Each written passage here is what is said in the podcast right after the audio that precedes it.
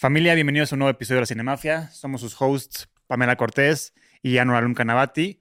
Antes de empezar, queremos agradecer a Genuina Media por producir este podcast y a Estefanía por todos sus servicios detrás de cámaras. y este, bueno, hoy tenemos una invitada muy, muy especial. Miedo mismo está en la Cinemafia. Bienvenida, Andrea. Muchas gracias. Y vamos a hablar de por qué ver El Exorcista, el clásico de clásicos del terror. Pero antes, vamos a agradecer al Hotel Genève, quienes nos albergan y es la casa de la Cinemafia, este bello hotel en el en la Ciudad de México, donde se han quedado las grandes leyendas, Marlon Brando, Ilia Kazan, Julio Cortázar, la Madre Teresa de Calcuta, Winston Churchill, la madre, o sea, todo el mundo quien es alguien se ha quedado en este hotel, así que vengan una noche, por lo menos, para poder estar en esas ligas también. Y ahora Andrea, querida, también está en el Hotel Genève y con nosotros en la Cinemafia. Bienvenida, nos encanta tenerte. Vamos a hablar de por qué ver El Exorcista.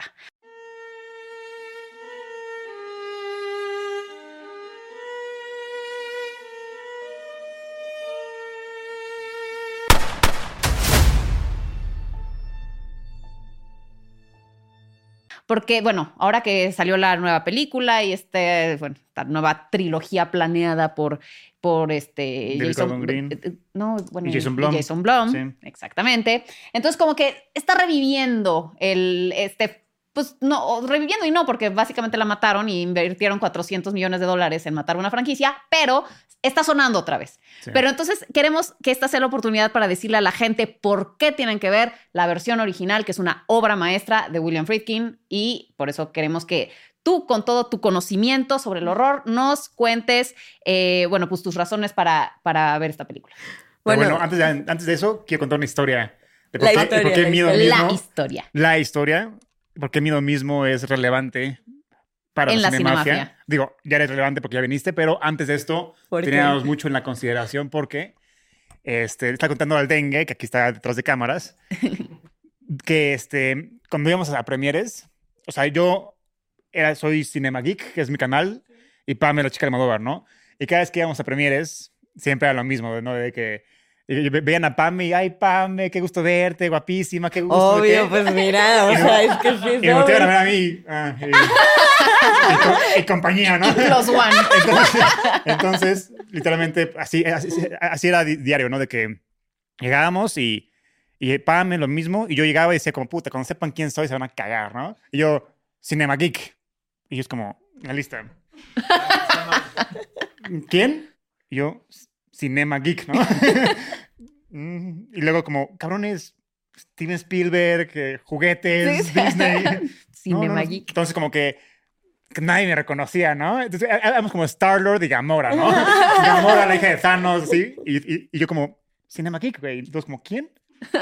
El famoso forajido Spielberg. Pero no me pelaba. Hasta que un día fuimos a, Universal a, a ver la, un screening temprano de Black Phone y estabas tú ahí y cuando estábamos haciendo, la, fila para la prueba de COVID, te acercaste y dijiste, ahí está el par de la cinemafia. dije, ah, cabrón, primera vez saben quién soy, ¿no? y para mí fue, como una realización de que ya no soy Cinema o sea, Cinema pues, nunca, nunca despegó, sino soy Anuar de la Cinemafia, que está todavía más chingón que, ¡A huevo, Sí, sí. Entonces, ya, no, vez que escuchamos eso. Eh, ya, no soy Star-Lord, soy el guardián de la eh, galaxia. Eso, qué bonito. y gracias fue, tú fuiste la que me hizo darme cuenta de eso. ¡Qué, qué, qué honor! ¡Qué padre! ¡Qué bien! Acabas de hacer mi, mi, fin de semana. O sea, qué padre tener, formar parte de un recuerdo así de bonito. Y bueno, es que yo ya lo seguía. Em, también creo que hubo un tema ahí con la página de, de Yo soy Cinema Geek, no me, acuerdo cuál, pero exacto, ¿no? Entonces como que también se me perdió ahí mucho, pero de que yo, o sea, yo pues es un canal de YouTube que yo sigo, ¿no? Y que me interesa, me gusta, que me parece que tiene opiniones bastante relevantes. Buenísimo. Entonces, qué padre, qué buena. Pues nos encanta tenerte aquí con nosotros y sabemos que eres una clavadísima con el horror, lo cual nos encanta porque también somos muy fans, no tenemos tu conocimiento, obviamente, entonces por eso eh, vamos a hablar del exorcista. Bueno, Pues de entrada quiero darles las gracias de que me consideren lo suficientemente eh, docta como para hablar del exorcista, ¿no? Es una película muy grandota de 1973.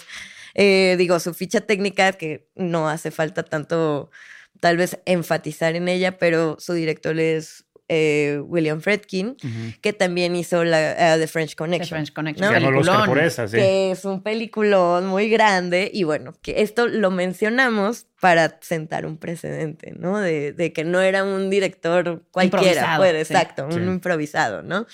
Eh, y bueno, está basada en un libro, en una novela que es de William Peter Blatty. Que sinceramente no sé ustedes si ya la Yo no la, he, leído. Yo tampoco la he leído. Pero sé que es un, chico, o sea, es un niño el que sufre la posesión. Y de hecho, leí un dato muy curioso que ese niño terminó trabajando para la NASA y haciendo cosas muy cabronas en la NASA. Y nunca quiso volver a hablar del tema de lo que habían eh, según yo, O sea, según lo que recuerdo, nunca he leído la novela, entonces esto es mi defensa. Pero William eh, estudiaba literatura estando ahí, eh, escuché sobre un caso de un niño en Londres que, que fue exorcizado, ¿no? En 1949. Ajá, y le encantó. Entonces, más adelante conoció al padre que, que, hizo el exorcismo y le contó toda la historia. Dijo, oye, yo quiero hacer una película sobre un exorcismo. Le dijo, va, te cuento qué pasó con la condición de que cambies el género del niño y algunas cositas para que no me delates que yo te, te, di esta información. Y según yo, por eso en la novela es Regan, ¿no? y no el niño. Nunca le he leído, he leído, la novela, entonces no sé si sí o si no. Sí, de hecho yo tampoco he leído la novela, o sea, yo me, yo, yo, yo vi la película y de hecho creo que yo empecé a ver la película, o sea, yo cuando la vi ya tenía como 14 o 15 años. Yo también la vi más ¿Ustedes se acuerdan más o menos como... Yo la vi muy temprano porque mi mamá sí me decía que, que, tenía que ver El Exorcista. Porque, ¿En serio? O sea, fue con las películas que mi mamá siempre me recomendaba. No sé por qué. pero la vi, porque sospechaba de ti. Que la vi muy temprano. O sea, muy como a los Siete, yo creo. Siete, ocho, sí. Y bueno, y... Pero es que siento que esa edad ni siquiera como que entiendes todo. El... Pero, pues, pero te aterroriza, pues, ¿no? Creo, creo que sí entiendes. Creo que es, es básica. La, digo, no, no la entiendes tan profundamente como si la veo ahorita, pero la premisa es muy sencilla. Una niña que se le mete el diablo y la mamá está desesperada para ver cómo, cómo ayudarle. Se acabó. Creo que no, no, hay mucha ciencia en ese sentido. No, pero como que siento que puedes apreciarla más cuando tienes un poco más. Cuando vi la vi de chiquito, toda la secuencia del principio de Irak, no sabía qué chingado está pasando, ¿no? Sí, claro. Eso ya lo descubrí más adelante. Pero, pero o sea, son esas cositas que no entiendes, pero ya la historia de, de Chris y, de. Se llama Chris, ¿no? Y de Regan este, es, clarísima, ¿no? Sí, sí. Pero más adelante, pues agarra más profundidad porque, pues, al final, si le quitas todo lo, del exorcismo y todo eso, es una buena película porque es un buen drama. Es sobre una mamá desesperada que es una actriz fracasada. Bueno, no, fracasada, pero, pero que está como que no, está, está, trabajando. Seguir adelante, sí, porque el esposo los abandonó. Entonces está lidiando como con esta parte de ser mamá, pero a la vez trabajar, pero tiene como una crisis existencial la mamá y su hija que pues está pasando por, por la pubertad y no sabe cómo lidiar con ella. Entonces al final del día, si le quitas todo eso, es eso. Que creo que eso que acabas de mencionar es súper importante para entender por qué el exorcista fue tan grande en su momento. Sí. el exorcista les está hablando de una situación con la que todos nos podríamos identificar en mayor o menor medida. Una madre ausente con un papá totalmente ausente que no conoce a su hija, o sea, la mamá no puede acercarse a su hija por su trabajo, por tratar de salir adelante, por la carrera que tenga, etcétera. El papá está es, fuera de la es un cuadro y es una voz a través de un teléfono, ¿no? Y lo que menos le importa es la niña. Entonces, y Regan está sola. Y entonces todos los vemos, o sea, cuando vemos como esta parte en donde está sola, te das cuenta de que está sola, que se cría a través de su niñera, empiezas a darte cuenta de que es vulnerable. Claro. Entonces, eh, ¿quién no se ha sentido así? ¿Quién no se ha sentido solo, abandonado, vulnerable? Si tu mamá, si tu papá, independientemente de tu situación familiar, tú te sientes solo y, vulnerable. Y entonces ya esa es la primera conexión que haces con la película, ¿no? Sí. Y, es que Fredkin es, es muy, no sé, eh, te, te, muestra ese sentimiento primero y entonces te envuelve en esta soledad que tú sientes propia para conectar con la película. Exactamente. Hay empatía hacia los personajes que, la, que, la, nueva carece de eso. Totalmente.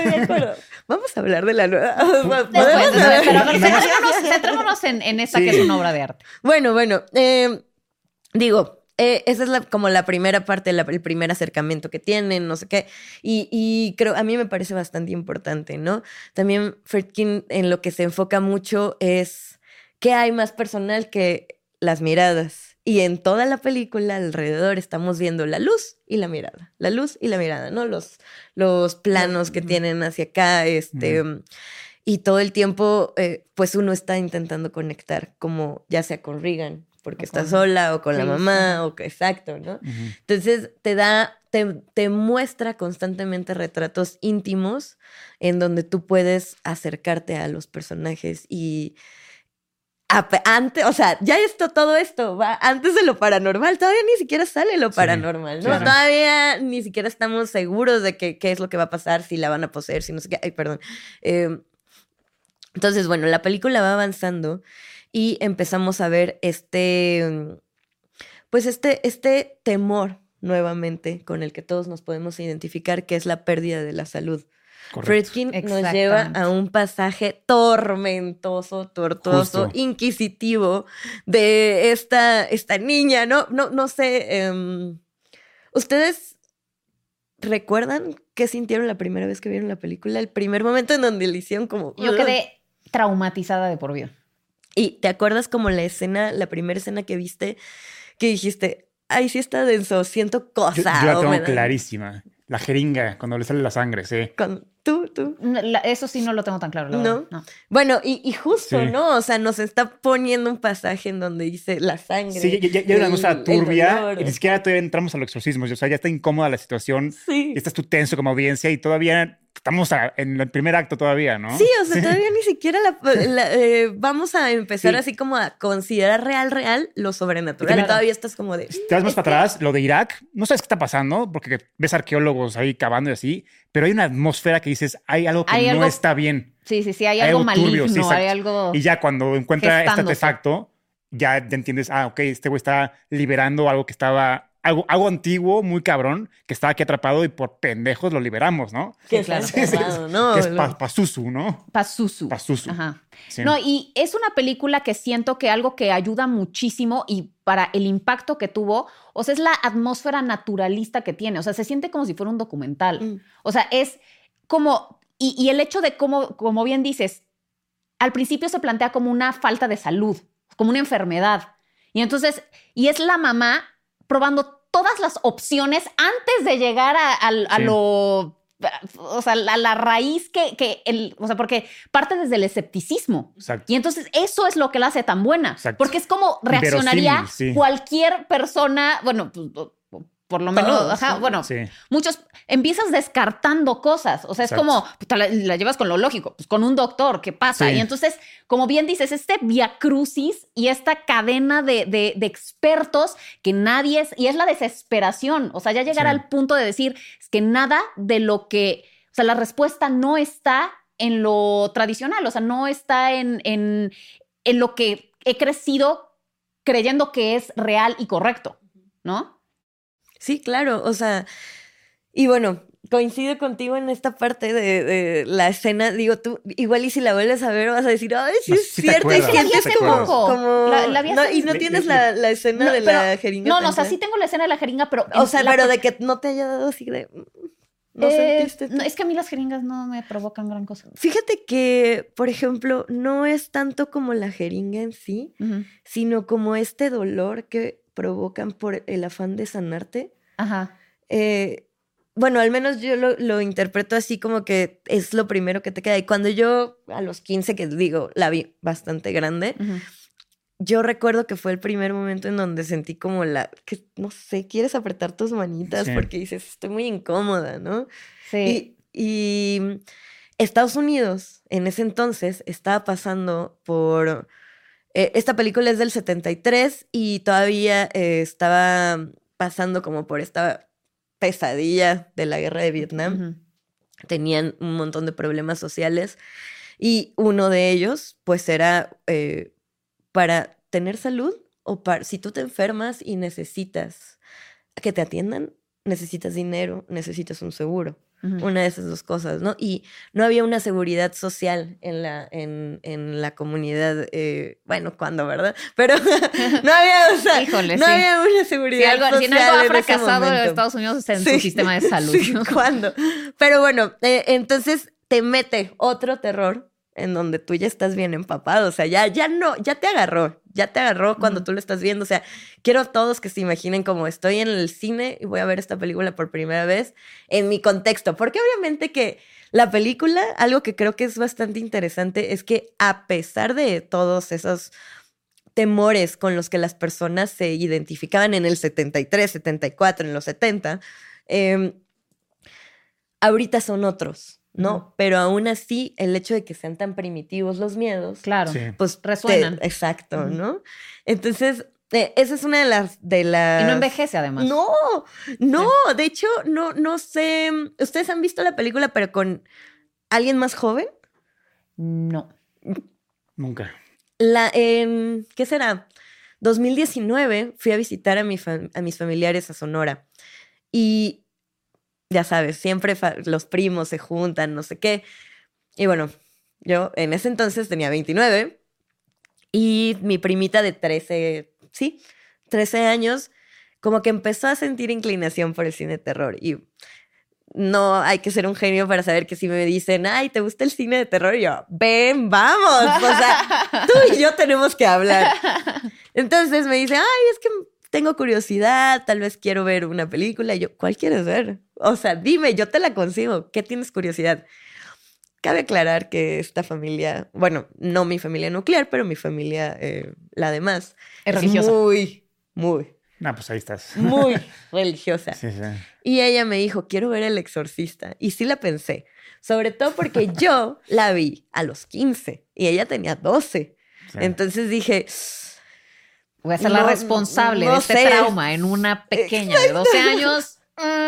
Sí, y pero bueno, eh, después de analizarlo dije, tal vez esta es una buena oportunidad para que la vea conmigo. Acompañada, con que, le des datos curiosos. Sí, exacto. Y bueno, algo que a mí me impactó fue que Gen Z, viendo El Exorcista no sé cuántos años después, todavía sentía ese impacto, esa transgresión, esa mm, diferencia de película que, que, tal vez no es la misma que en, el 70, en los 70, ¿no? Pero sigue siendo muy impactante y deja una eso huella. Es, eso es un hecho, no es la misma, porque el corte que salió en el 73 ah, no, es el corte que nosotros recordamos. Sí, claro. la escena famosa de la... para atrás no es del corte 73. eso vino más adelante cuando... En el 2000. En el 2000, exactamente, porque William Friedkin cuando la filmó se veían los cables y, en ese momento no había VFX como para quitar los cables. Entonces dijo, pues ya, chingada su madre, no quiero que se vea cables cuando mi, mi actriz está... Entonces más adelante en el 2000 cuando la revisitaron, ya, ya tenían la tecnología para quitar esos cables y por eso ya la incorporaron en, en el corte, que al, final del día el héroe ahí no es tanto William Friedkin, es, es William eh, que, que es ese güey, cuando vio el corte del cine del 73, le cagó. Dijo, no puede ser que este güey haya cortado las mejores escenas de, de, de lo que filmamos, ¿no? Y de, y, de la, y de, la, novela. Creo que también había cortado la de cuando se masturba con la cruz. Ajá. Entonces dijo como, güey, le quitaste el corazón a la película. Sí, claro. Entonces estaba fúrico y no le, habló, no le habló por muchos años. Y ya cuando, cuando le habló, después de muchos años, dijo, güey, está bien, ya no hay pedos entre tú y yo, pero nada más hazme un favor para redimirme como, como tu amigo, ¿no? Dame chance ir a Warner, güey, contigo, de ver el material juntos y si te gusta, la, volvemos a sacar, pero ya remasterizada. Y William, por respeto, sí accedió a eso. Fueron a Warner, la remasterizaron y ya, la sacaron como, como la conocemos, como yo la conocí. Yo nunca vi el corte del 73. Yo, el corte que yo vi es el, el corte que... El del 2000. El de 2000, exactamente. y este... Mm, probablemente yo sí vi el primero. Y luego, creo que ya hay una nueva remasterización, o no sé, porque me acuerdo que hay una versión donde vemos más del, de la parte de, de Chris como actriz. O sea, la vemos, hay como más mm, escenas de eso. Pero no sé si es la que remasterizaron en el 2000 o si ya fue otra remasterización más adelante. Pero nada más, este, es un, es un fun fact de, eso yo, no, yo no sabía que él había sido el que le había propuesto eso. Sí, es que para mí el, el, héroe de todo esto, digo, William Friedkin es un genio y, y, o sea, llevó la novela a otro nivel, pero William Blatty fue realmente el protector de, de que se hagan bien las cosas. De su obra, de su obra, Que, ¿no, creen, que se mm, diluye luego un poco como esta parte del protector de su obra? O sea, ¿cuántos directores hemos visto que aceptan hacer eh, reinterpretaciones, remakes, no sé qué, no sé qué? Y siempre me encanta porque se vuelve como una onda muy comercial, ¿no? claro no sé, fulanito ya aprobó. no le gustó tal. Sí, Y, fulanito ya la aprobó y la ve con buenos ojos y todo el mundo ahí va de, ah, bueno, vamos a ver. Y pues, no siempre, hay cosas que se hacen muy bien, pero a veces sí resulta ser como Es que esto, esto, fue antes de Star Wars, cuando el cine le pertenecía a los directores, entonces... Mm. Aquí el estudio apoyaba, pero al final del día la palabra, palabra final artística era de William Friedkin y, él tuvo el corte final y él la protegió a, a más no poder. Este, de hecho, hubo un momento de desconfianza de Warner de, de, decir como hay que, hay, que, correr a William Friedkin porque está haciendo algo muy abstracto con la, con la película. Y William Friedkin dijo, me la pelan. Y este güey contrató un abogado para que, en caso de que lo quieran, lo quieran correr, no puedan, ¿me entiendes? Pero era cuando los directores tenían huevos, cuando, cuando el cine les pertenecía a ellos. Bueno, y es que, de hecho, o sea, se pensó en Stanley Kubrick para ser el exorcista. Y él dijo, o sea, bueno, en ese momento no, no le interesó, pero después alabó el exorcista, o sea, le encantó. Y Hitchcock también estuvo involucrado al principio para, o sea, estuvo en pláticas para que... Y había otro que el estudio recomendó, pero que iba a hacer cosas muy, o sea, iba a quitar la posesión de la película. Entonces, como, no, bueno, ¿cómo chingados hacer una película del, exorcista sin la posesión? ¿Para qué entonces William Bly dijo, están pero pendejos. Entonces, él este, le encantaba mucho el trabajo de, de William Friedkin y dijo, yo quiero a este director, cabrón. y este. y él acaba de ganar el Oscar por The French Connection a los 32 años. Antes, de Damien Chazelle, era el director más, joven. en haber ganado el Oscar. Que por cierto acaba de fallecer, don querido sí, que, William que en paz descanse, sí. No tiene mucho. Gran director, sí. Imagínate, yo tengo 32 y estoy comiendo tierra, o sea, no sé qué va sí, de pronto escuchas esos casos, o el de Orson Welles, que a los veintitantos ya era un fenómeno y dices, wow, ¿qué he hecho con mi vida? Pero pues Stephen King, Carrie, la, creo que la publicó a los 20 y algo, y yo... Caray, pero bueno, ni sigamos. bueno, pero justo ahorita que dijiste toda esta parte de... de mm, Ay, perdón. No pasa nada de Star Wars, de que antes sí les pertenecían las películas a los directores, justamente El Exorcista es el pre a los los super sí, antes de la llegada de la banda de Spielberg bueno, exacto pero o sea antes de que Spielberg se volviera como Spielberg sí. Antes de, Tiburón antes de este bueno en George Lucas antes de Star Wars y todo eso que fueron como los blockbusters que ya redistribuyen o, bueno, más bien redefinen las reglas de la distribución de films. Pero El Exorcista, al ser tan grande como estuvo, o sea, como la recibieron las personas, eh, es el pre-blockbuster y es como el que sienta el precedente, ¿no? O sea, es una película, déjame ver, voy a consultar mis notas. Puedes ah, consultarlo. 12 millones se le invirtió, o sea, sí era una película comercial, pensada comercial. Ahorita que dijiste eh, lo de Stanley Kubrick y todo eso, había grandes nombres pensados para involucrarse desde Marlon Brando. Audrey Hepburn como Chris, Marlon Brando. Exacto. ahí sí fue decisión de William Friedkin que dijo Va a ser una película de Marlon este Brando. Traía en chinga Coppola en El Padrino. Yo no quiero que me pase esto a mí. No, y además dijo que, al final se iba a terminar convirtiendo en una película de Marlon Brando. Exacto. O sea, que él quería que ah, tuviera eh, su propio camino. Es de, la nueva ola de Hollywood, que empezó con, con, Bonnie and Clyde y con Easy Ride y todo eso, que es este... Que ya la, la fórmula era hacer películas realistas y sin estrellas, o sea, sin nombres conocidos. Ya querían como que algo más natural para que tu vecino pueda ser el actor. Exacto. También Jack Nicholson estaba pensado para que fuera uno de los como, papeles. Exacto, con Jack Nicholson dijeron como, este güey no tiene nada de pinta de un güey mocho, ¿me entiendes? Exactamente. Este güey tiene cara de degenerado. O sea, este güey, este güey no, puede ser un padre. No puede ser un padre, exactamente. que tal vez hubiera sido, dependiendo de la dirección, tal vez hubiera sido interesante porque justo el padre Carras está específicamente diseñado para romper con todo el estereotipo y el, el arquetipo de Del padre, ¿no? O sea, y, te y Fredkin te lo muestra en estas escenas en donde va al bar con las dos cervezas y es como, hoy... O sea, y hace ejercicio, es deportista, ¿no? Me parece que eh, hace box. De hecho, igual no me consta, porque no lo he leído, pero dicen que en la novela se hace mucha referencia a Marlon Brando justo con el padre Sí, se menciona en el libro. Que, exacto, que es como que muy similar a él a nivel, no, no sé, no lo he leído, pero dicen y Paul Newman también. o sea, que físicamente y, de actitud era como un, un playboy, el cabrón. Sí, claro. Imagínate un padre siendo un playboy.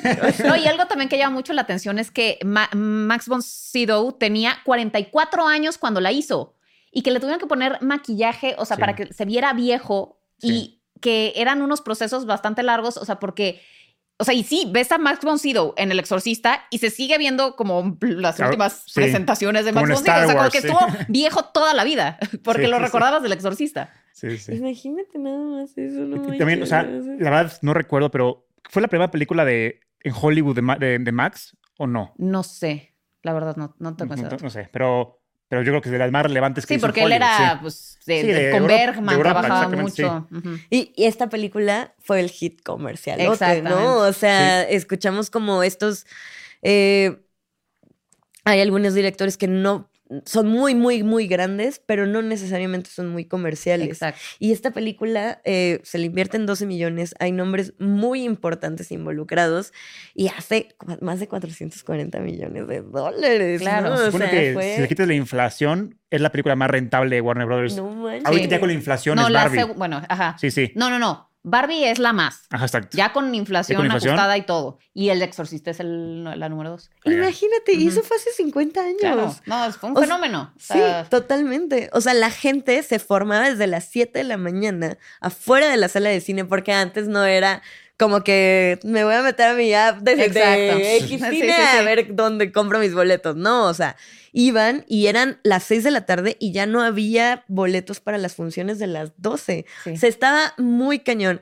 La locura y también porque todo esto... Mm, o sea, creo que sí es importante mencionar, y no es porque se le quite el mérito a, una película tan grande como El Exorcista, ¿no? Es porque empieza a crecer la histeria colectiva. Claro. Es que fue un tema también mucho de morbo y de boca en boca. Sí.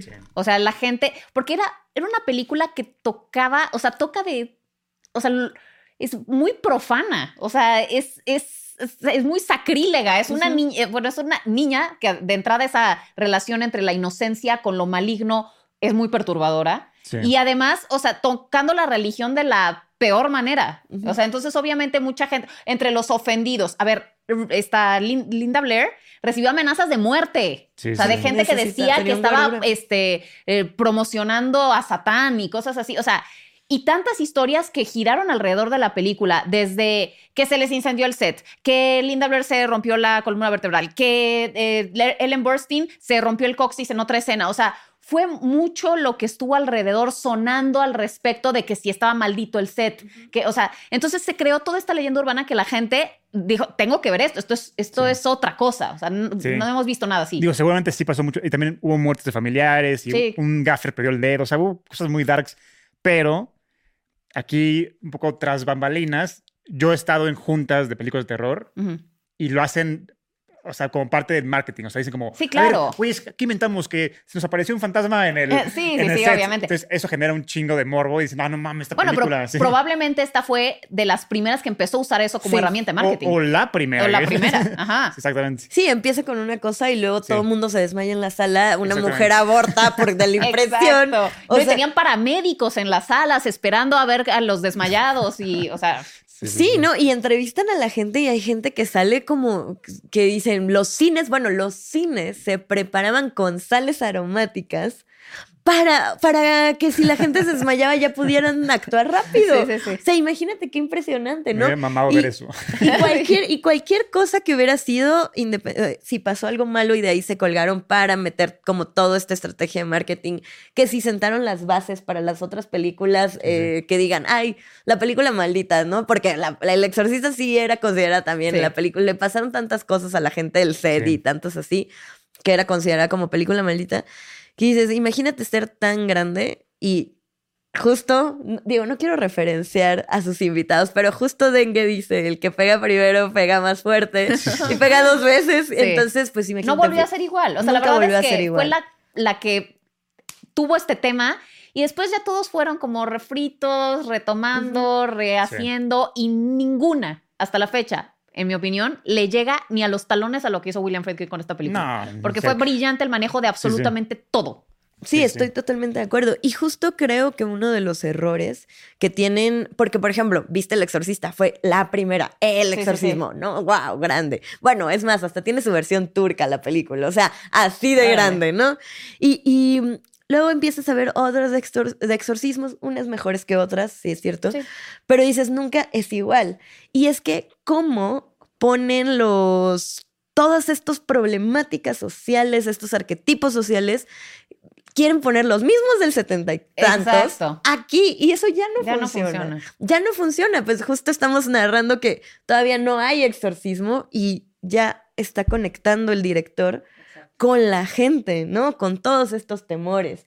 Además de, empeñarse justo en, tener a estos personajes que son tan icónicos, ¿no? Eh, Linda Blair como esta... Eh, chica en, en, Vulnerable y Ellen Burstyn, eh, Chris McNeil, que es la mamá, que pinta también como un personaje exitoso, que tiene control de su vida, pero tiene dos carencias muy grandes. La primera, no es ama de casa, que no encaja para nada en el estereotipo de los 70, y la segunda no tiene marido, ¿no?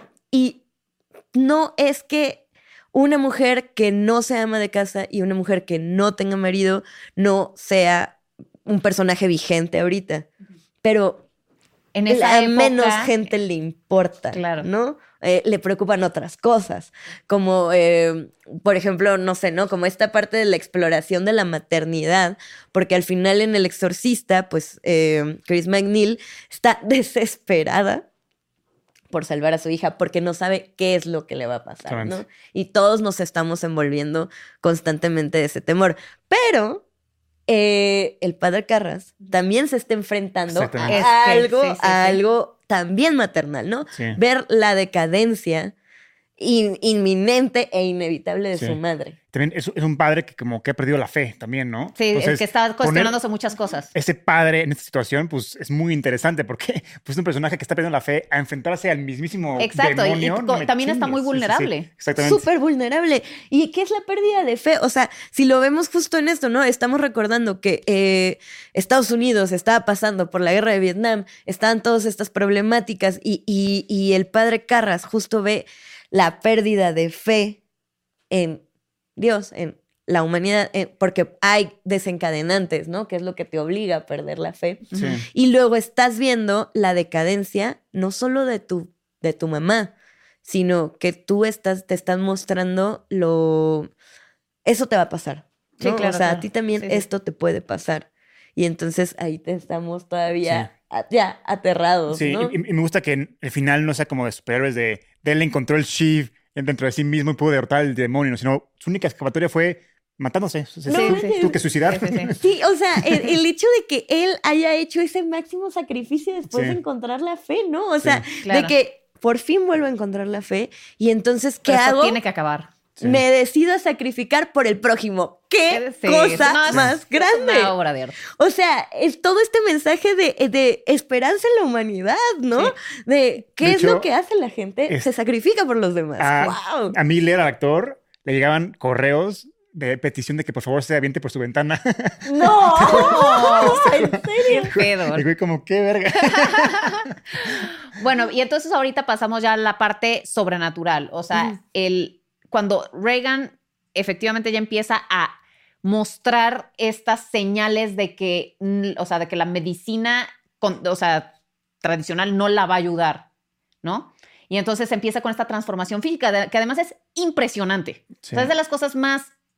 Yo creo que, ¿sabes cuál es una de las escenas más probablemente la, primera que me impactó, es que chance a mí no me hace la, la mucho, pipí. la del, ajá, cuando está con cuando se para enfrente de todos los invitados y se hace pipí. Eso a mí me impactó bastante. es muy impactante, o sea, porque aparte que mm, cuando no controlas tus esfínteres o cuando te mueres es el, o sea, si tú quieres saber si alguien está muerto, checa si no se hizo pipí. Ah. Pierde completamente el control de las esfínteres. Entonces, eso es muy importante.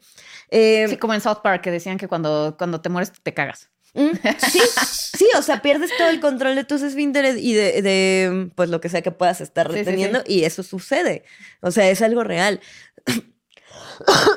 Ay, discúlpenme. No sé. Eh, entonces, sí, yo estoy muy de acuerdo contigo en que es una escena súper impresionante porque no nada más marca como la decadencia, sino el abandono completo, ¿no? Exacto. O sea, estar miada al final de cuentas es, es el abandono completo de toda tu voluntad, y de, tu resguardo de integridad, de tu mm, eh, recuperación de la dignidad, no sé, ¿no? Y es, difícil, o sea, es muy fuerte. Ahí es, Pazuzu es, ya, ya, ya, no es Regan, ya es Pazuzu. Exacto, exacto. Sí, o sea, ella ya nada más es un, un envase vacío que retiene. Como dice mi gorra. Arnold ah, Reagan. Arnold qué buena gorra, no la había notado. Está, está bien chida. Yo no la noté, ya ven, soy bien. Y a ver, algo que también me encanta de esta película es la figura del demonio. O sea, cómo no es, no es nada más por asustar a lo pendejo, ya sabes, como muchas películas de exorcismos y que hemos visto una y otra vez y es nada más como el, ah, ah, o el maquillaje horrible. O sea, este es un demonio muy astuto, muy inteligente, que juega con las mentes, no solo tiene a la niña de rehén, juega con la mamá, juega con el padre Carras, les enseña sus debilidades, les, les muestra los, sus carencias, o sea, juega con su mente. O sea, y por eso es tan buen villano. A pesar de que nunca, o sea, no lo ves mucho, salvo en estos como flashazos de que ves a... Y que se supone que esa cara blanca que de pronto se aparece como en, en flashes eran los, como los prototipos de cómo iba a verse Reagan poseída. Y entonces que al final, o sea, hicieron esas tomas y dijeron, no, mejor vamos a usarlas para esto. Este, pero, pero te digo, es, es, un, es un villano extraordinario a pesar de que no, casi no lo ves como tal, ¿ya sabes? No se puede vencer. exacto, eso genera mucho más miedo, cabrón. Es un mal latente ahí. Entonces... y o sea, es, representa al mal total que todo el mundo le tenemos miedo de, del diablo contra Jesús. O sea, todas las religiones tienen este, este lado maligno y este güey es la representación de todo, de todo el lado maligno de todas las religiones del mundo y por eso fue un putazo, porque representa el miedo que todo mundo tiene, que es, que es el mal, el infierno, la muerte, ¿no? Sí, y el saber también, o sea, el, el hecho de que Carras, estando eh, perdiendo la fe y siendo, entrando como en esta zona de escepticismo un poco, llegar con la niña que está y que, que, te diga las cosas de tu mamá, que solo tú sabes, o sea, esos es como los momentos en los que te quedas de, wow, entonces esto sí es cierto. O sea, y que además están guardados en una parte oscura tuya, ¿no? Exactamente. Sí, sí. Eh, uh, y, mm, justo ahí empiezas, empiezas tú a sentir como espectador que la o sea, que todo está perdido. Claro. O sea, imagínate, imagínense cómo, o sea, si ustedes pudieran ver el lado oscuro que tienen ustedes, pero ese que no les da, no quieren admitir ni con y que te lo muestren. No Sí, sí, sí. Es que por eso, eso la hace tan buena. O sea, es que de verdad no ha habido algo así. Alguien que lo, lo, haya sabido hacer tan inteligentemente como William Friedkin en El Exorcista. La palabra es inteligente. Estoy muy de acuerdo contigo. O sea, la palabra es inteligente porque justo te va montando uno con uno tras otro tras otro hasta que ya, obviamente, que llega lo inminente sobrenatural y tú tienes que empaparte como de todo eso. Claro. Pero además de también eh, eh, de todo eso, la película es muy transgresora y como decías, ¿no? Sacrílega, o sea, no le importa profanar la imagen de una virgen, no le importa que Regan se esté masturbando más, siento más auto, o sea, dañando que masturbando, pero con, el crucifijo, Que también tiene... que le dice a su mamá, fuck you, bitch. O sea, güey. Sí, no imagínate. Fuck me, fuck me. Ajá, ¿no? Imagínate que tú ves eso en los 70, donde esas cosas no las veías, obviamente. Y dices, oh, la madre, güey, qué fuerte. Sí, o sea, sí está, sí está pasada de verga. Y por, lo mismo se tardaron un chingo en encontrar a Regan, porque pues, ¿qué mamá va a permitir que su niña de 12 años claro. haga esas cosas? y de hecho estaban entre las actrices, la de la, Charlie la fábrica de chocolate, la que hizo a Veruca Salt, y Laura Dern también hizo la audición. Y de hecho a Reagan en la agencia, su agencia, ni siquiera la habían considerado para el papel. Fue la mamá. La mamá fue la que dijo, creo que mi hija puede hacer esto. Y ella fue la que la llevó. ¡Wow! Oye, y lo hace excelente. O sea, no, no, ella es fuera de serie. Sí, y también, o sea, es que todo, o sea, solamente la, la, fisicalidad de cuando está este, exorcizada, sino cuando es, cuando es este, cuando es este Reagan normal, tiene un, carisma y un corazón impresionante. Entonces, por eso, desde ese uno, Te da mucha ternura. Y si sientes esa vulnerabilidad, si la sientes como la niña abandonada, aquí es Exacto, entonces ves este contraste de ver, vi a una niña súper dulce al principio y luego se convirtió en esta mamada. Entonces sí, es muy impactante a nivel visual sí, claro, ver esa, esa transformación, ¿no? Sí, de cómo también, cómo la pues la destroza, ¿no? O sea, tú te alcanzas a ver como que tiene cachos de piel que están como inflamaditos, como, como cuando un cuerpo dura mucho tiempo bajo el agua claro. y las heridas y todo eso. Que, ah, digo, podemos decir que uno de los aciertos del exorcista Believer creo que es el maquillaje. no lo sé, Rick. ¿No te gustó mucho? No lo sé, Rick. Se me hizo tan burdo que a una de las niñas le pusieron una cruz de cabeza en la frente tan burdo. es como, es como de, no necesitan hacer esas pendejadas. Sabemos lo que está pasando. O sea, ya sabes, no sean sobreexplicativos. No le tienen que poner una cruz de cabeza en la frente. Bueno, eso, o sea, digo, el resto estaba bien, pero eso yo dije, qué naco. Perdón, o sea, qué, qué burda manera de. O sea, la del exorcista, la original, no, no, no, o sea, es nada más, es un monstruo, ya sabes, no, no tienes que decir, es el demonio, o sea, sape. A ver, bueno, me cago. Eh, en eso sí creo que eso sobreexplicativa. O sea, digo, no vamos a ahondar en esa película, pero a mí me pareció que no todas las cosas eran malas. Sí creo que es insuficiente. Creo que como película puede funcionar para streaming de que no hay nada que ver, la pones, te la pasas bien. Como secuela muy cuestionable. Es que es justo lo malo. O sea, si fue una película más de exorcismos, pues es una película mala de exorcismos. Se, es acabó. Una película más de tenía el exorcista en el título. Entonces, ahí tienes a la original como referencia. Entonces, se la peló en todos los sentidos. O sea, a mí se me hizo una película que carece de, corazón, de empatía, de miedo, de, tensión. O sea, es una película totalmente insípida. Se me totalmente. Y sabes a mí algo, y eso se lo dije a Anuar desde que yo vi el tráiler. A mí sí algo me da mucho miedo de la original y con lo que empatizo mucho es que yo siento que el proceso de la, de la posesión, por lo menos como se retrata en las películas, es muy solitario. Mm. O sea, sí te da mucho miedo estar en la posición de Reagan. O sea, cuando sale el, help me en, y que ella está sola batallando con esto. O sea, ella es la única que está poseída. O sea, siento que eso se diluye un poco en, en la nueva cuando son dos niñas. Ya sabes, o sea, no sé por qué sientes como es una experiencia ya acompañada, compartida. Por lo menos son dos. O sea, a mí algo que me da mucho miedo de la uno es que está solita y que la ves sola batallando con un demonio. Y en la mamá también está sola. O sea, cada una está sola en su o sea, con su problema. Con su problema, exactamente. Sí, claro. Y fíjate que sí tienes un punto, porque, por ejemplo, recuerdo en este momento eh, esta escena en donde se oye como mucho ruido, abren la puerta y está Regan como. Como rebotando la cama. Ajá, pero estás. Imagínate. exactamente. Qué fuerte, ¿no? O sea, y qué miedo. Y, y quién me puede ayudar con esto, porque es algo sobrenatural que mi madre no sabe ni cómo manejar, ¿no? Sí. Eh, también creo que otras personas como que lo relacionan un poco como al coming of age de, la adolescencia. Que estoy de acuerdo que sí tiene como muchos tintes, este, pues muchas referencias, ¿no? Porque pues obviamente que siempre cuando hablas de un personaje femenino en la adolescencia y se presentan este tipo de situaciones, pues es este, el reencuentro, el borrón y cuenta nueva, el renacer, el lo que tú quieras, ¿no?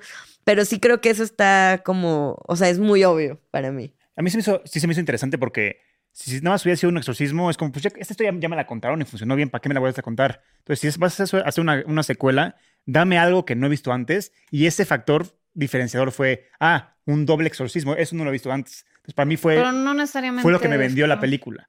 Entonces, este. No necesariamente más es mejor. O sea, no es como de, bueno, ahora vamos a hacer cinco, güey. O sea. Exacto, pero a mí lo que me vendió la, segunda parte fue eso, porque si van a hacer una otra película de un caso de una niña que está exorcizada y todo eso, ya lo vi, lo vi de, o sea, en una masterclass, ¿no? Sí. ¿Para qué verlo otra vez? Entonces, lo que me interesó ver la secuela fue, ah, me están dando un nuevo caso que, que es diferente, vamos a ver cómo lo, cómo lo exploran, ¿no? O sea, ver el punto de vista de dos familias a la vez, está interesante, y, y cómo cada familia a lo mejor lo, lo, toma de manera diferente, ¿no?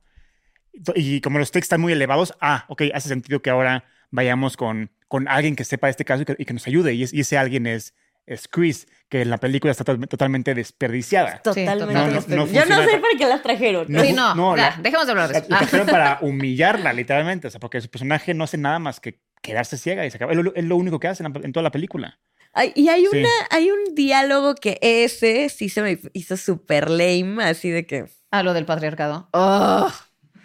No, ni empecemos. yo escuché eso y dije, Sí, la verdad es que ese, ese, diálogo sí está súper lame. Y súper forzado y súper ni al caso. Esa, no es Chris McNeil. O sea, Chris McNeil, eh, o sea, era...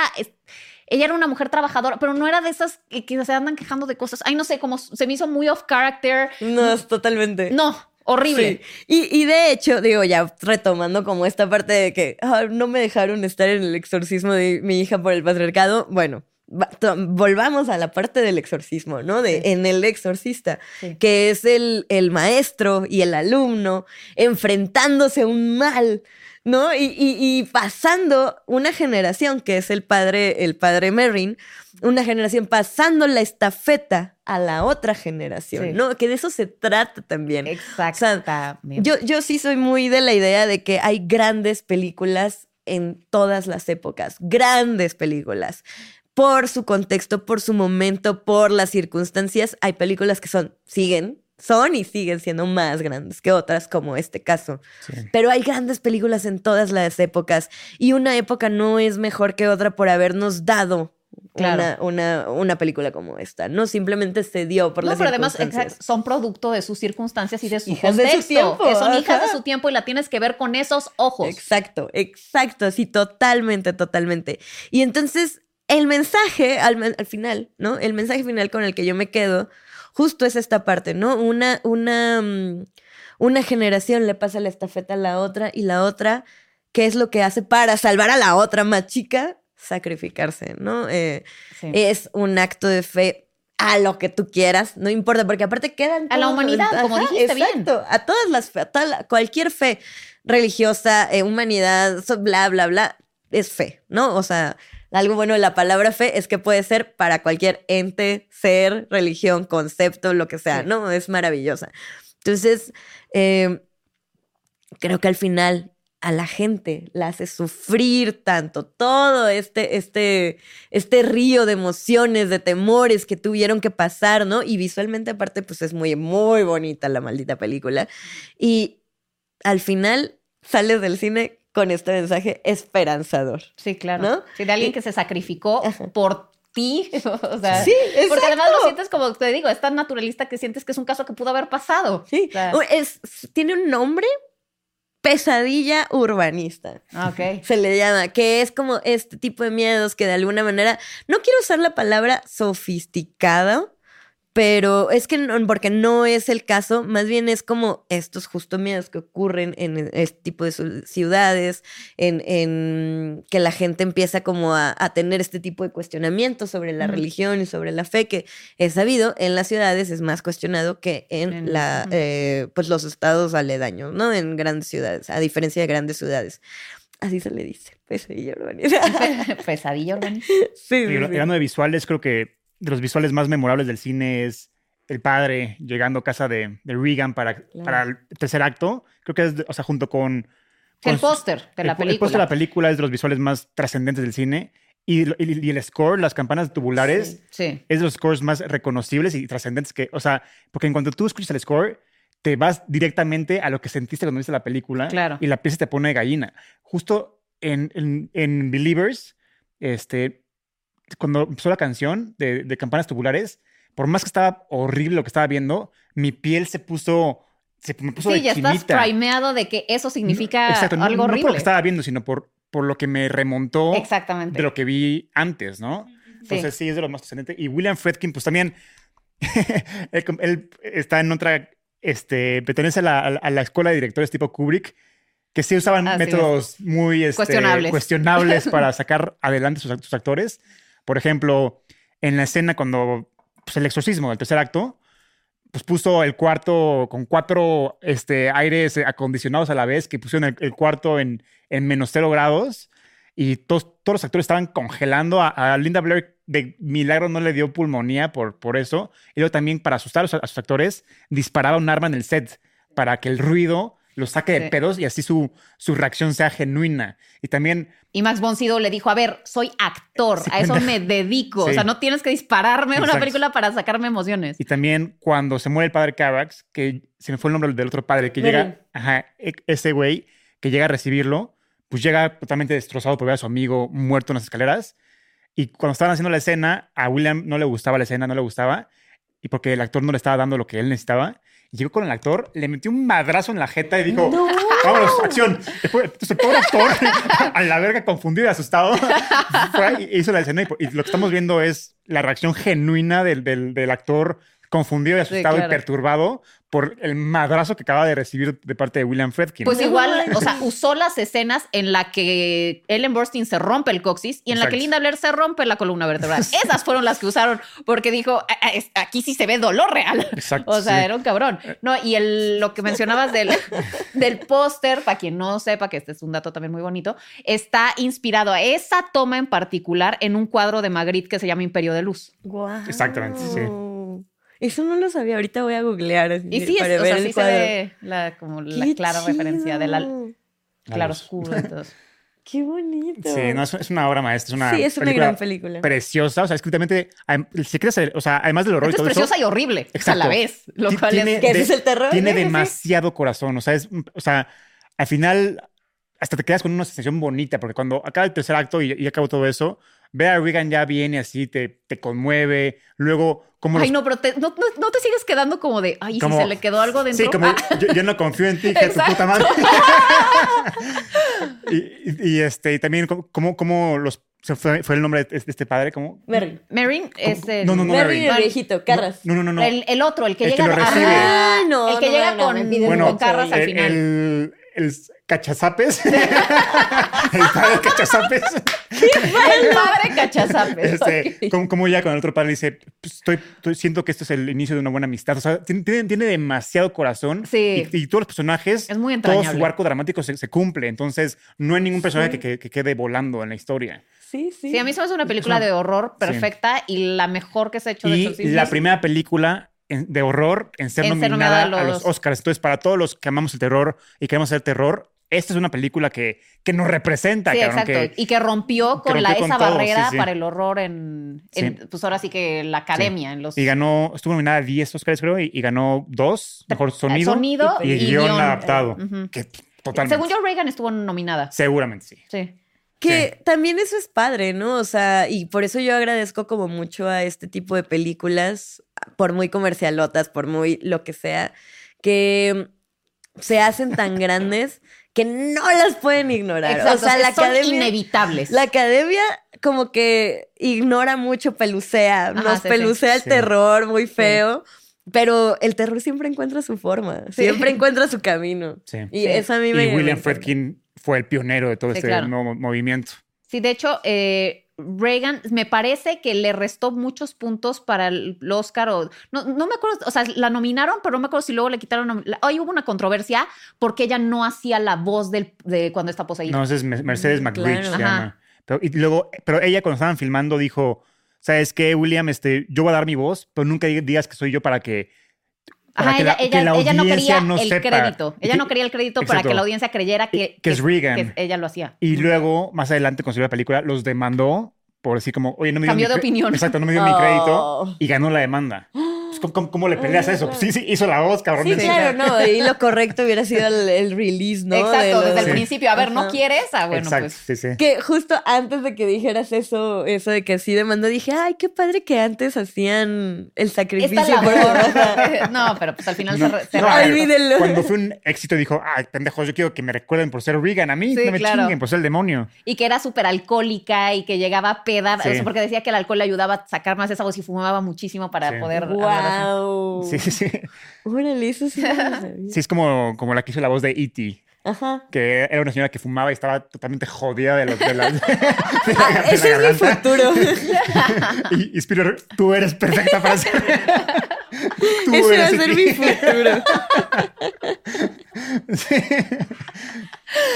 Ay, bueno, pero este, ¿qué concluimos de la película del exorcista? Pues que es de las mejores películas, no solamente de horror, sino de la historia Sí, del de la historia. Sí, punto. Sí, creo que sí sea de la historia del cine. Como también, ¿no? Hay películas, hay películas que son muy buenas dentro del género del terror.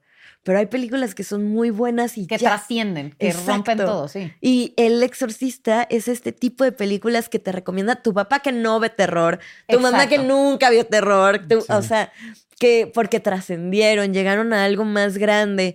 Em, y de hecho, ya me acordé cómo fue que conocí El Exorcista. Fue antes de la película. Cuando mandaban un puto video a YouTube que era seguir el punto ah, rojo. Sí, claro. Y de pronto te salía la cara de. Y, tú como pendejo siguiendo el punto rojo, y te sale Regan. Entonces, ahí fue mi primera interacción con el exorcista. Entonces, ya me acordé, por eso quise verla. Porque dije, ah, quiero ver la película donde sale esta cabrona que me asustó en, los pinches videos de YouTube. No, yo me asusté tanto con la película. ¿Cómo te explico? O sea, digo, la vi chica que me dormía con una botella de agua bendita abrazándola. o sea, no, o sea, para, que, para estar protegida, o sea, a ese grado, o sea, ese, ese, es el impacto de, esa película, o sea, yo sí me quedé muy traumatizada. Digo, ahorita ya me volví, yo como el padre Carras, pero yo sí completé mi ciclo de, de llegada al, ateísmo y al escepticismo, me emancipé de todos esos miedos. Pero cuando crecen esas cosas, o sea, de verdad el impacto y el, y el temor de que te pudiera pasar a ti es enorme. ¿cuál, es la escena que más los perturbó de la película? La que más, o sea, la que más. A mí la del crucifijo. Se me hizo como que wow, wow, wow. O sea, esto está muy cabrón. Eso está muy impactante. Sí. Fuera del exorcismo, la de la jeringa. Bueno, la punción lumbar. ¿No? Eh, pero en el exorcismo hay una parte en donde Regan está acostada y justo la empiezan a cuestionar, ¿no? Así de que, a ver, haz que llueva, ¿no? no ya ni me acuerdo qué le dice. Él sería muy, una prueba muy vulgar de mi poder, no sé qué. Pero hay un momento en donde se queda como, como en. Eh, como respirando así, viendo a la nada. Y a mí esa parte se me hace súper escalofriante, ¿no? O sea, porque es como estoy o sea, esta niña está atrapada en ese maldito cuerpo poseído y no puede hacer nada. Y cuando ves el help me en el, torso, no manches. Atrapada. Súper impactante. ¿Cuál es la tuya? Es que a mí la de cuando se echa para atrás, porque. Ah, sí. Es que esto es todo el manejo de la escena, porque ya es de noche, está lloviendo, la mamá está desesperada, no sabe qué hacer. Este, los hay invitados en la casa, la mamá no quiere que se vayan, pues dicen como ya, es muy tarde, entonces están yendo, entonces como que la mamá dice como, please no se vayan, están yendo, cuando están yendo, escucha como una musiquita ahí como que se ve que va en, ascenso y la mamá voltea y te voltea en la cámara y sale esta cabrona así. entonces, toda la construcción de la escena y, como, y concluir con, con ese momento tan, tan perturbador se me hace como la escena más perturbante de toda la película. Y la cereza del pastel, ¿no? Porque según yo saca... Claro, claro. No, es que a mí me impacta mucho la del crucifijo por lo que significa, o sea, es, es, es tu hija, güey. Ya sabes, es tu hija que está haciendo eso frente a ti con una cruz, o sea, ya sabes. Y encima se está lastimando. se está lastimando, o sea, exacto, es que por eso a mí eso se me hace. Y además te está diciendo, fuck you, fuck me, fuck, o sea, tú eres su mamá, te está diciendo fuck me. Sí, o sea, toda esa, toda esa escena a mí se me hace como, todo aquí es horrible. Sí. Por donde lo veas. Ahí también la pobre mamá cuando ella cree que está enferma la, la hija, pero llega un punto donde llega y la cama está temblando e intenta como que frenar la cama y hace que las dos reboten. Eso se me hace fuertísimo porque ahí es cuando la mamá se da cuenta que... Que ella tampoco puede ayudar. Esto ya está más allá de la medicina. O, sea, esto, o sea, mi hija no está enferma. O sea, ya hay una madre paranormal aquí y es cuando ya acude a los padres después de eso. Sí, que dice, esto me está sobrepasando. Ahora sí no hay forma de que me sobrepase. Exacto, sí, sí. No, es buenísimo. Wow, de verdad que puras alabanzas. Sí. No hay ni un detalle que, que diga, ah, pero aquí no, nada, nada, nada, nada, nada, nada. Y, yo siento que mucha gente tal vez que no la ha visto o, generaciones más jóvenes que escuchan y que no la han visto, o sea, es como de, ah", ya sabes, como de, ay, seguramente los efectos son pésimos, seguramente, o sea, como que puede que haya esta, este, o sea, porque conozco gente que nunca la había visto y que decía, ay, mamás como el exorcista, y es que, eh, porque tal vez has visto tantas películas de exorcismos que ya todas te parecen mamadas, pero, es como de, no, no, no, no, no, es que tienes que ver esta, porque esta no, o sea, no es como todas las demás. Y creo que en el género de exorcismos, este, la verdad, creo que la única que ha valido la pena después de esta es el exorcismo de Emily Rose. Porque fuera de esa, no he visto... Porque está en un caso real. O sea, eso ayuda. está padrísimo esto que juegan con o está loca esta niña o, o sí está em, este, poseída. Entonces, todo este caso, ya este, este, de trial, o sea, de, estar en corte para ver qué pedo, se me hace muy interesante. Y a nivel, de, cómo está dirigida toda la parte de horror, sí te saca un, uno que otro buen pedo. Este, es de Scott este, Derrickson, ¿no? La película, sí. Y, todo este manejo de la atención y todo se me hace fascinante. Entonces, a nivel posesión, creo que El Exorcista obviamente es la, la, máster, pero la única que, que, vale la pena ver después de esta es Emily Rose. ¿O tú tienes alguna otra que, que digas como, a ver, esta puede ser que sí, sí valga la pena? Te digo algo, eh, no soy muy tan doctor en exorcismos justo porque el miedo, como mi familia, o sea, mi familia nuclear no me crió con ningún tipo de religión, entonces ese miedo para mí es muy desconocido.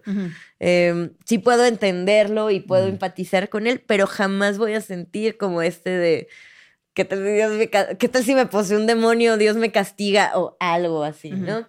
Creo que mm, Estoy muy de acuerdo en que es muy buena. O sea, sí es muy buena el exorcismo de Emily Rose. hay uno, eh, me parece que es Deborah Logan. Creo que no está mal. O El último exorcismo. Ah, sí. ¿No, te gustó el último exorcismo? La vi de chiquito y me perturbó. La vi más adelante y dije, qué mamada es esta. A mí no, me pareció mala. Se me hace comercialona. pero hay comercialonas. Es como un ¿no? Me acuerdo. ¿El último exorcismo? Sí. Yo no la vi. Ese, es el factor diferencial, que es como un fan y está interesante. Y eso le da un toque más de realismo todavía. Pero, digo, Blair Witch puede ser por ahí ¿Pero que... crees la consideras exorcismo? No, o sea, no, pero es un primo hermano por ahí. Ah, pero no. Pero digo que a, nivel exorcismo, nada más, para mí las únicas que me gustan, no sé, genuinamente, es Emily Rose y el exorcismo y se acabó. Sí, a mí también te digo que no, no es, digo, aparte del exorcista, no es como que siga tanto películas de, sobre exorcismos, pero sí creo que Emily Rose es muy Ah, bueno, ahorita en Evil Dead Rise, creo que eso me, me, ah, retomó un poquito a... O sea, pero es, distinto también. Sí, es distinto. Talk to me también. Pero, eso no, pero no es el diablo. Sí, ya se pero, el Satanás. O sea, sí. Evil Dead Rises eso cambia mucho. Puede ser que vaya, vaya por ahí y creo que es de la recientemente la que más me ha gustado. Es. Pero sí es cierto que no es el no diablo. No es el diablo. O sea, eh, las películas de el diablo. Sí, sí, sí. El diablo. El diablo. Eso es importante. Porque eso cambia todo. sí, lo cambia todo. ¿Y tú o sea, sabes mucho de demonios así? ¿O no? O sea, por ejemplo, no, ¿sabes ¿Qué, o sea, o sea, Pazuzu, ¿quién es? O sea. Según yo, es un demonio de, lo, de Babilonia y Armenia que. Eh, es que ayer estaba leyendo sobre eso, pero, o sea, es. Según yo, es. Sí, o sea, sí es, un demonio antiguo. Según yo, o sea, a lo mejor estoy totalmente erróneo, pero lo que yo había leído de Pazuzu es que, por ejemplo, cuando está soleado, es el demonio que te chinga la cosecha, ¿sabes? Ah, sí, sí, sí, justo, justo, justo. Ah, estamos en la misma línea que ahí no suena tan, tan perturbador. No, no, sí, no, no suena Es como el diablillo, ¿eh? Yo creo que lo han de haber usado porque escucharon que era un demonio y que y podían usarlo como en esta parte de excavación y que sacaron porque era de, unas civilizaciones mucho más antiguas. Sí, sí. ¿No? Sí, claro, claro. Sí, yo no, yo no sé tanto de eso, sé como los, los básicos, ¿no? Así, pero en realidad no importa. Exacto. Que eso es también que está muy cañón de la película. O sea, a nadie le importa quién es o no es Pazuzu. Es el güey que dijo. Es, el mal. Que, Ajá, Exacto. es el mal y ve cómo dejó arriba. Sí, claro. Entonces, eso creo que también alimenta este, este temor dentro de la ignorancia un poco, pero pues es que justo por eso tenemos tanto miedo, ¿no? Porque hay cosas que ignoramos. y no sabes a qué te estás enfrentando. Exacto. Sí, gran película. Obra de arte, señor William Friedkin, se le extraña en este mundo. Y William Blady también, o sea, es, una mancuerna, ¿no? Es, sí, mancuerna, mancuerna, pero genial, de verdad. Sí, fue importante. Andrea, de verdad, qué placer y gusto tenerte. Nos diste una clase, datos increíbles. Muchísimas gracias. Esta es tu familia, tu cinemafia. Puedes regresar cuando quieras hablar de lo que se te antoje. Nada más nos eches un phone. No, muchas gracias. De hecho, seguro voy a ver acá mis notas y digo, ay, se me pasó. Se me pasó, siempre, pasa. siempre, pasa. pero me la, me la, pasé increíble. Muchísimas gracias. A ti. Vuelve cuando quieras. Eh, por allá tienen que ver El Exorcista original. Si no la han visto, corran ya, porque es importante para su vida. Vaya. O sea, no, no les puedo decir nada más. Y si la van a ver, busquen el corte del director. Sí. Busquen todos los cortes, vean todos. Vean sí, es una obra maestra y como dices, trascendió el horror. Es una de las mejores películas de todos los tiempos. Eh, muchas gracias por ver este episodio. Sigan a Andrea en sus redes, las estamos poniendo ahí abajo. Anuar y Pamela también están poniendo nuestras redes. Comenten, compartan. Eh, Nadie pone nuestras redes. Nadie pone nuestras redes, pero no importa.